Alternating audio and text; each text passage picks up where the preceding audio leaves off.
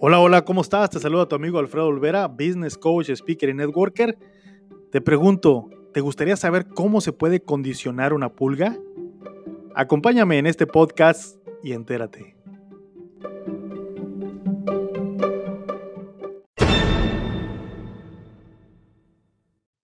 Hola, hola, ¿cómo estás? Te saluda tu amigo Alfredo Olvera. Gracias por estar escuchando este podcast, este nuevo episodio. ¿Cómo condicionar a una pulga? ¿Será posible hacer esto? ¿Y qué sucede con esto? Bueno, déjame te digo, cuando aún está sin domesticar, la pulga llega a saltar 130 veces su tamaño, es decir, casi un metro de altura aproximadamente. Y para condicionarla, lo que se hace es lo siguiente. Hay que ponerla en un, dentro de un frasco que se tape cuidadosamente y la pobre pulga intentará escapar dando grandes saltos y esto obviamente le va a causar fuertes golpes al toparse con la tapa del frasco. Y eso debe ser muy doloroso para ella, así que pasado un tiempo, lo que sucede es que la pulga memoriza la fuerza de su salto, de tal forma que queda grabado en su diminuto sistema nervioso. Llegados a ese punto, si uno retira la tapa del frasco, la pulga jamás volverá a saltar a la altura que solía hacerlo. Es decir, dentro de ella ha asumido que es imposible y que le duele si lo hace. Y entonces se conforma con saltar sin salirse del frasco, aunque éste quede abierto. No se da ni cuenta de que ya no existe la tapa, pero con esto la pulga adquiere un nuevo programa mental, por así decirlo.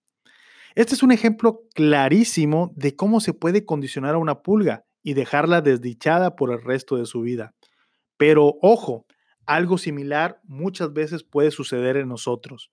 Muchas veces hemos sido condicionados por experiencias y errores del pasado, las cuales nos han puesto en un estado de inercia sin poder movernos hacia ningún lado.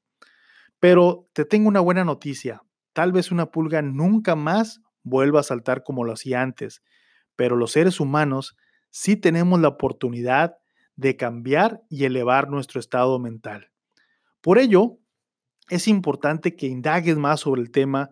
Hay muchas personas que, por ejemplo, también así se crean los paradigmas y se van pasando a veces de generación en generación y a veces no operamos en base a, nuestras creencias limitantes, sino que operamos en base a esos programas que están en el subconsciente y operamos en automático. Pero esto se puede cambiar una vez que tú quieres y que lo detectas. Para esto tienes que acercarte con un profesional, tienes que o simplemente leer acerca del tema, eh, ir a cursos, talleres, donde poco a poco vayas, digamos, digeriendo esta información, porque a veces hay paradigmas buenos y malos. Eh, es decir, hay paradigmas que te ayudan a lograr tus objetivos, a tener éxito en tu vida, pero hay paradigmas malos en el sentido de que te limitan a desarrollar ese potencial que todos tenemos dentro. Por ello, te invito a que indagues más este tema, como te lo mencionaba, y que trates de identificar cuáles son tus creencias limitantes. Trabaja sobre ello, identifica esas áreas de oportunidad. Hay muchas formas eh, técnicas hoy en día para poder eh, salir adelante eh, con este tema y sobre todo empezar a tener esos resultados que estás buscando. Una de mis recomendaciones que yo te puedo sugerir es hacer el, examen del DIS. Yo te puedo ayudar con este examen. Y este examen lo que hace es que simplemente te hace un examen de tu personalidad, pero en él, en el reporte está muy completo y hay muchas áreas de oportunidad donde tú puedes identificarlas para tu crecimiento. Esto solamente si, eh, digo, sí, nos sirve para todos, pero muchas me, me, refiero porque a veces a lo mejor ahorita tú dices, Alfredo, pero es que yo no sé identificar mis paradigmas buenos o malos, no sé cuáles son mis creencias limitantes.